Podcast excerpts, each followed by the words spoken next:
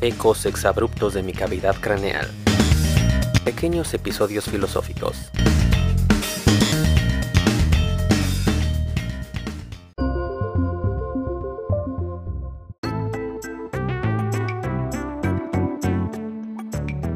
Para Gaby y Leo, hoy les voy a contar algunas cosas que me hubiera gustado saber cuando era un poquito más grande que ustedes, cuando mi única obligación era ir a la escuela, pero igual me preguntaban, ¿qué vas a hacer de grande? ¿Qué vas a hacer de tu vida? Ah, y por cierto, solo tienen una. ¿Qué hacer de esta única oportunidad de existir en el planeta Tierra durante la época más tecnológicamente avanzada de la humanidad? No hay ni guerras ni depredadores, al menos no aquí en Monterrey, pero el mundo espera resultados. La razón te pide arte y ciencia, pero el corazón te exige televisión e internet. Y sí, yo sé, yo sé que les gustaría ser como esos adultos legendarios, los héroes de la ciencia y la tecnología que con sus curas e inventos construyen una humanidad más avanzada. Pero, por cada premio Nobel hay un millón de señores y señoras que hacen lo que tengan que hacer para poder pagar las cuentas. Quizá sueñen con la vida de uno de esos pocos intrépidos que le apostaron su vida al arte y ganaron. Pero en el fondo, temen acabar como uno de los millones y millones que perdieron. Eso sin contar que, de este lado del mundo, nuestro concurso de ver quién es el mejor individuo se nos salió un poquito de control. Mientras que del otro lado del mundo, la cosa se centra en ser uno con el universo, cumplir con tu papel en la sociedad, de deshacerte de todo deseo. Y mientras hay muchos que no pueden arreglar su cuarto, pero ya, solo porque vieron un video quieren arreglar la economía global. En este caso yo tenía que decidir algo mucho menos mundano, ¿Para qué ocuparé los años que me quedan en la Tierra? ¿Serán muchos? ¿Serán pocos? ¿Será una historia divertida o una vida de sacrificio? ¿Lo haré por mí o por el mundo? Ah, también se me olvidaba. No se vale repetir. Ustedes tranquilos. Esta es la única oportunidad de vivir una vida satisfactoria. Ni se presionen. De este lado del mundo la vida tenía sentido, pero hace poquito la historia de un señor que se llamaba Jesús lo arruinó todo. Desde que el ser humano era una especie en peligro de extinción, ya tenía una conexión con lo sagrado. Enterraba a los muertos malos y a los buenos les quitaba el cráneo para pintarlo de rojo. Esto para poder mantener su espíritu entre la tribu. ¿Qué les puedo decir? Cada quien sus hobbies. Entre buscar comida y no ser comido, el hombre primitivo hallaba tiempo para pintar calaveras, no porque fuera Nemo, sino porque su conexión con lo divino era tan vital como el hambre o el sueño.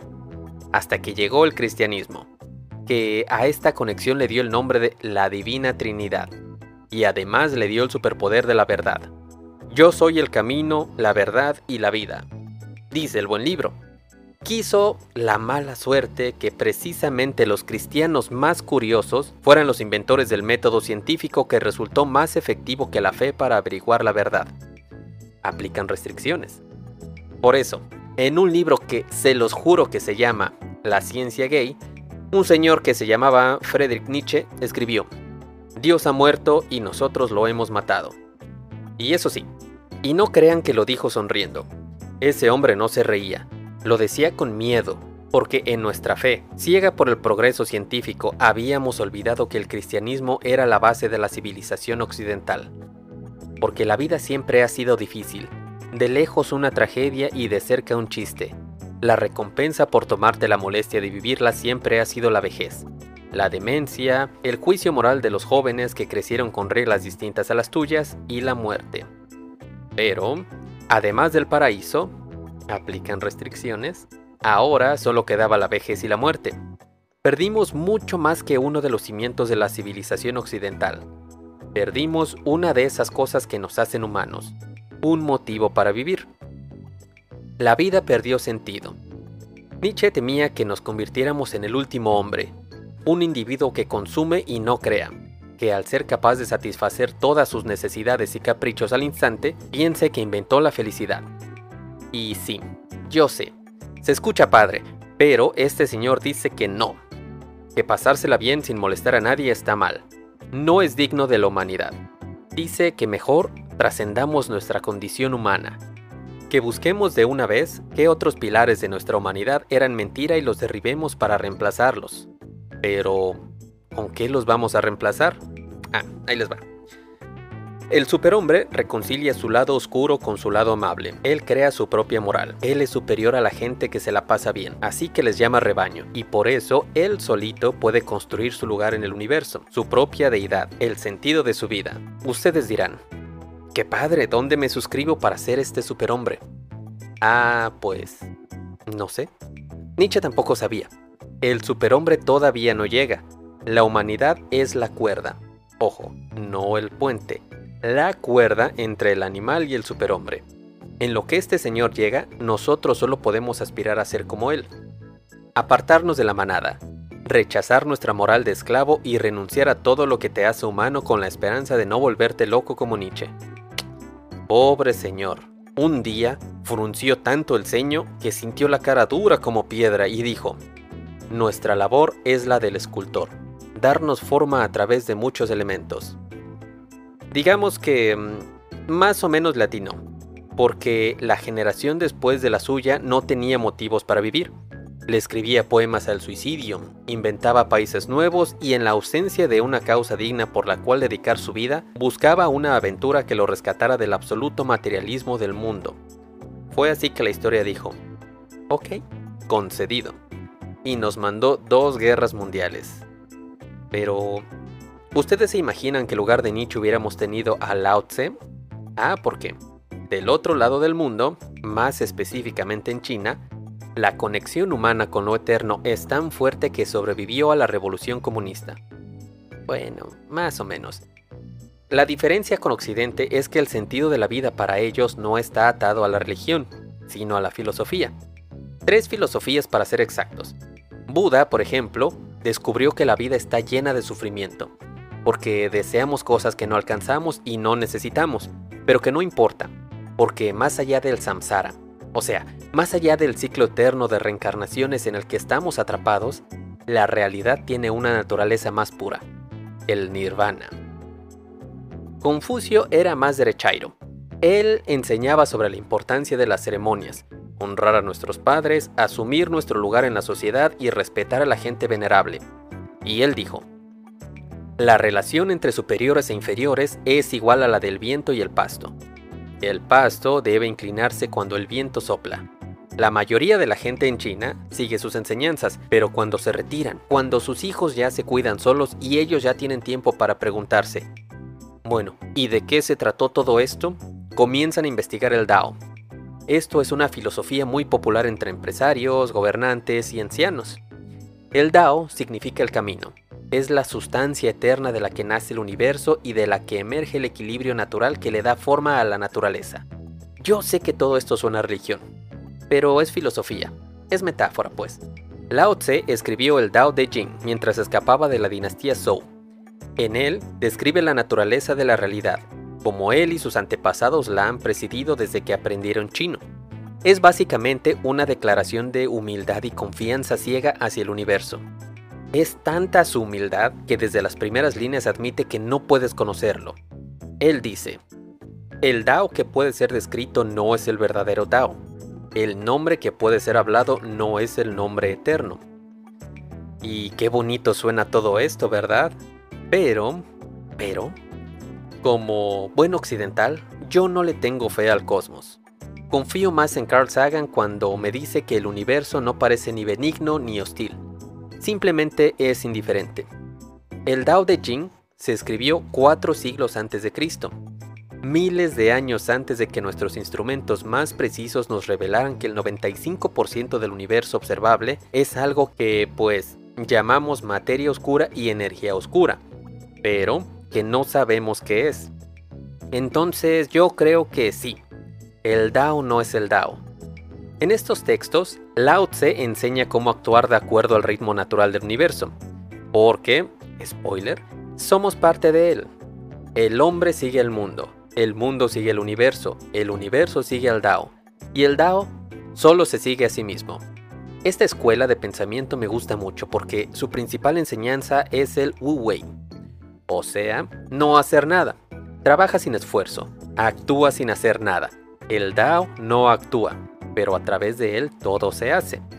Y esto, pongan atención, No quiere decir que te quedes todo el día viendo memes, más bien dice que vivas en el momento, que aprecies el presente, que si te deshaces de la ideología, de tu ego y de tus planes, podrás escuchar en el interior al Dao, tu propia voz, las necesidades del mundo real, intuición, experiencia, sabiduría. No sé, es el Dao. Creer que sabes es una enfermedad. Saber que esta es la enfermedad es el primer paso para la salud. Y bueno, ya hablando de nihilismo, mientras que Nietzsche nos trataba de convencer de que inventemos solitos nuestro propio código moral, Lao Tse advierte que el problema es mucho más profundo. Cuando el Dao se pierde, surge la bondad. Cuando la bondad se pierde, nace la moral. Cuando la moral se pierde, nace el ritual. El ritual es la cáscara de la verdadera fe. Es el principio del caos. Y mire, si Europa hubiera leído a Lao Tse, esos intelectuales que exigían guerra a sus gobiernos habrían entendido que el maestro no resuelve sus problemas por la fuerza por justificada que parezca, pues entiende que la violencia siempre regresa a nosotros.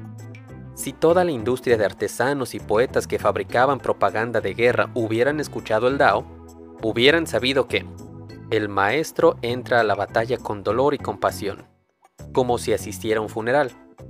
¿Cómo iba a estar contento? Sus enemigos no son demonios, sino humanos, como él mismo, los jefes de industria, los economistas y los burócratas, todos esos magníficos individuos que fabricaban y transportaban el material de guerra, los genios y los visionarios que fabricaron la bomba atómica, se habrían enterado de que la nación que sigue al Dao fabrica carros y tractores. La nación que ha perdido el Dao acumula municiones afuera de sus ciudades. Una filosofía como el Dao nos habría salvado de un siglo de guerras mundiales, pero como buen occidental, no me termina de convencer. Porque el Dao enseña cómo ser uno mismo, pero no a través de la razón, los planes o miedos, todo lo que identifico como yo. Más bien, dejando ir, haciendo las paces con el mundo a mi alrededor. Bueno o malo, seguirle la corriente al mundo. Ah, y otra cosita, no cambiarle nada. ¿Quieres cambiar el mundo? Mm, no creo que se pueda. El mundo es sagrado.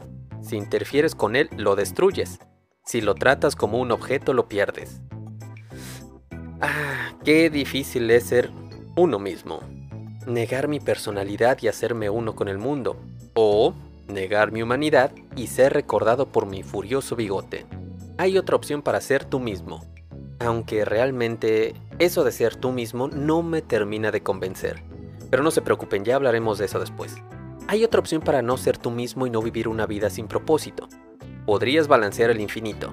Esta idea se le ocurrió primero a un señor llamado Aristóteles, pero luego llegó un muchacho llamado Soren Kierkegaard para fusilarse la idea. Perdón, para retomarla. Según este muchacho de Dinamarca, una de las desventajas de ser un chango con lenguaje es que en nuestro interior habitan dos fuerzas opuestas, lo finito y lo infinito son muy parecidas a lo que Nietzsche llamaba la bestia interior y el animal divino. Básicamente, en nuestro interior habita un ángel y un simio. Y sí, yo sé que suena feo, pero es metáfora, agarran la onda. El ángel sueña con lo infinito del bien, de tu potencial, las ideas que podrías traer al mundo, lo que podrías inventar, lo que podrías crear, tus infinitas posibilidades. Pero, el simio en cambio, se encarga de lo finito, del mundo real, de tus necesidades más humanas, tus impulsos más básicos y las constantes urgencias del aquí y el ahora. El ángel busca la libertad y el simio se aferra a lo seguro. Lo más fácil como seres humanos es escapar de nuestra responsabilidad de ser uno mismo y dejar que cualquiera de los dos gane. Cuando gana el simio, te pierdes en lo finito, te olvidas de cambiar al mundo y asumes tu lugar en la sociedad. Sigues el guion que tus padres y las películas te dieron y actúas sin actuar. Te haces uno con el Dao, porque escribió Kierkegaard. Es muy aventurado ser uno mismo, es más fácil y seguro ser como los otros, convertirse en una imitación, en un número, en una cifra de la multitud. Esta situación, según Kierkegaard, lleva a la desesperación. Pero él dice eso porque no conocía el Dao. Porque, si haces las paces con los aspectos menos atractivos de tu existencia, Entonces cada momento de alegría vendrá como una agradable sorpresa. Y sí, yo sé que no es saludable estar bien adaptado a una sociedad enferma, pero es mucho más fácil. Ah, pero eso sí, cuando gana el ángel, nos perdemos en lo infinito. La vida se vuelve una serie interminable de experimentos. Hoy podría ser un fotógrafo, pero mañana querré ser un astronauta. Al día siguiente investigaré cómo salvar a las tortugas bebés. Y así, mientras sueñas despierto con ser un famoso médico, el problema es que de tanto soñar no actúas. Tu vida se convierte en una posibilidad abstracta, porque tú quieres libertad y hacer una cosa significa no tener libertad para hacer las otras cosas. La mala noticia es que por nunca actuar, nunca logras convertirte en ti mismo. La buena noticia es que tendrás una vida interesante y más anécdotas que el resto de tus amigos. Y en tu eterna experimentación, en tu ir y venir a merced de la intuición y los sentidos, eres la encarnación misma del Wu Wei. Pero si ustedes deciden que el Dao no es lo suyo, si deciden nadar contra la corriente y darle a la vida su propio sentido, entonces tienen que ser ustedes mismos, entre comillas. Necesitan tomar una decisión. Debe haber un poco de orden en tu caos y un poco de caos en tu orden para que el ángel y el simio puedan trabajar juntos. Esa decisión, si lo piensan, es como un acto de fe, no en la buena voluntad del universo, sin ofender a los que creen en el universo. Y seamos honestos, no sabes qué vaya a pasar en el futuro. Puedes planear, pueden calcular, pero tu voluntad está condenada a actuar alrededor de la fortuna, y esta incertidumbre provoca miedo. Bueno, miedo no, ansiedad, causa ansiedad. La ansiedad es distinta del miedo, porque el miedo nos prepara para actuar, para correr o para pelear. Cuando sientes miedo, la amenaza es clara, sabes desde dónde ataca, pero la ansiedad te paraliza. Ese pequeño terror por lo desconocido, como dijo un señor llamado Erwin Rommel, nos ataca de todas partes. Así que, no solo necesitas equilibrar el mar de impulsos contradictorios que lleva en su interior, también tienes que lidiar con la ansiedad. ¿Y cómo? Bueno, hay muchas maneras. Medicamentos, meditación, a mandalas y muchas más. Pero ese vértigo es señal de que tú y solo tú eres responsable de tu propia vida. Pero, ¿cómo evitar que nos paralice? Aquí, Nietzsche tuvo un buen plan. Necesitas una idea organizadora. Algo así como una misión para que sean ustedes mismos. Debes dedicarle tu vida a una causa más grande que tus miedos, que sea más importante que el cansancio y que te traiga más satisfacción que el placer. Seguramente ustedes preguntarán, bueno, esas donde se consiguen. Miren, aquí es donde la mayoría de la gente te va a decir que sigas tu pasión. Pero no creo que esas pasiones sean algo con lo que nacemos. Sí, yo sé que hay gente que se dedica a lo que le apasiona, pero no sirve de nada decirles, oye, sigue tu pasión. Porque ya lo están haciendo. En cambio, cuando no sabes qué hacer de tu vida, no tienes una idea organizadora y alguien te dice, oye, sigue tu pasión, solo te hace sentir peor sobre tu falta de objetivos. Yo creo que el asunto está todo al revés. Pongan atención. Mientras se dediquen a algo que no les apasiona, harán otras cosas y una de esas cosas les va a salir bien causará un impacto en la gente a su alrededor y les dejará expresar un poquito de su universo interno a través de sus obras. Entonces, para encontrar una idea unificadora, creo que tienen que dejar ganar al ángel. Pero solo por un rato. Un rato nada más. Experimenten. Vivan mucho. Si un trabajo no les gusta, mándenlo a la renuncien. Pero cuando encuentren esa idea, cuando el ángel los lleve hacia una de esas labores que cumplen con los tres requisitos a largo plazo, ya no son negociables. Cuando encuentren esa idea, sigan adelante, practiquen todos los días. El único modo de ser bueno en algo es hacerlo mal muchas, muchas veces. Que por cierto, ¿cuántos episodios llevo de esto? Bueno, dijo Henry David Thoreau, el propósito no es ganarse la vida o conseguir un buen trabajo, sino hacer bien un determinado trabajo. Y para ello me temo, necesitan disciplina. ¿No es curioso? En absoluta libertad vivirían a merced de sus impulsos más básicos y más peligrosos. Para ejecutar sus propios planes, vivir su propia vida y convertirse en quien realmente son, para ser realmente libres, sus límites deben ser autoimpuestos. Todos estos señores coincidían en que la vida es sufrimiento. Pero, Kierkegaard nos da a elegir. ¿Qué quieres? ¿Ansiedad o desesperación? La eternidad nos pregunta a todos una sola cosa. Si hemos vivido en desesperación o no. Si has vivido en desesperación, no importa todo lo que hayas ganado, porque para ti todo está perdido. Díganme ustedes, ¿qué tal si fui uno con el DAO y en el camino me la pasé chido? A ver, al final, esas son las opciones. Ser o no ser. Seguridad o libertad. Vivir para el placer o para el sacrificio. Todo depende si creen que la vida tiene un sentido por sí mismo o si deciden echarle la mano y darle uno a ustedes solitos. Y si al final decides que el universo es indiferente y la vida no tiene ni necesita sentido, ¿por qué no nos divertimos tanto como podamos hasta que se apaguen las luces? Bueno, antes de que se vayan a hacer sus cositas, las abejas. ¿Qué tienen que ver con la Navidad? Bueno, ahí les va. Cuando una abeja visita un campo de flores, llena su pancita de néctar y sus pelitos se cubren de polen. No se vayan, les juro que esto tiene mucho que ver y está muy padre. Después de un largo día de trabajo, cuando regrese a la colmena, una vez en la entrada, revisan el néctar de su vientre, revisan el polen y le dicen, ok, si necesitamos de esto, pásale. La tratan como una superestrella. No sé si esto lo haga sentirse bien, pero hace que vuelva a esforzarse y regrese al campo de flores por más polen, por más néctar. Mientras tanto, hay otro tipo de abeja aventurera que no parece tener un propósito claro. Da vueltas por ahí sin rumbo, explora el territorio alrededor de la colmena y regresa sin nada a la muy holgazana. Pero cuando el campo de flores se agota, nuestra abeja trabajadora regresa a la colmena sin nada y las otras abejas la ignoran.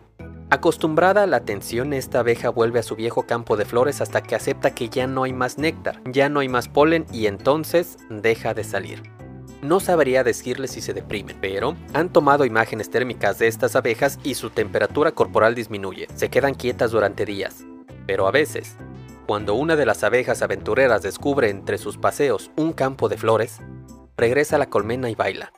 Con la cola apunta hacia dónde están las flores y con la intensidad de su baile indica cuánta comida hay. Cuando las abejas desempleadas observan cómo bailan las abejas aventureras, mm, no sé si les pique la curiosidad, pero a veces deciden acompañarla en su viaje. Si al final del viaje descubren que efectivamente por allá había flores, ambas abejas regresan y bailan. Al final, la abeja que hace bailar a más abejas es la que le indica al resto de la colmena para dónde están las flores, y el ciclo se repite. Ahí les va. Las abejas existen desde hace mil millones de años. El primer primate aparece en el registro fósil hace 55 millones de años. Ni siquiera era un homínido. Este era un chango. Comía y vivía en plantas polinizadas por las abejas, mientras intentaba no ser comido por pájaros, mamíferos y reptiles. Ahora, no sé si este primer chango tenía un lenguaje, pero sí sé que los changos de hoy en día tienen tres gritos distintivos. Uno para cuando ven serpientes, uno para cuando ven águilas y uno para cuando ven felinos. Millones de años de evolución les dieron tres gritos. A nosotros nos dio una corteza frontal donde procesamos el pensamiento abstracto e inventamos el lenguaje que nos permite hablar en metáfora, contar historias y también mentiras. Así, aprendimos que el depredador más peligroso es otro ser humano, la serpiente metafórica que habita en su interior. Así, identificamos que todos los fuegos son fuego, todas las serpientes son la misma, y empezamos a contar historias de los villanos que se dejaron seducir por la serpiente y de los héroes que la mataron. Todos nuestros mitos y supersticiones son remakes de una historia más antigua que el lenguaje, un cuento más viejo que la humanidad y que tomó 60 millones de años en contarse. Ni modo, ¿qué le vamos a hacer? Así es la vida. Lo sabré yo que estoy en mis treintas.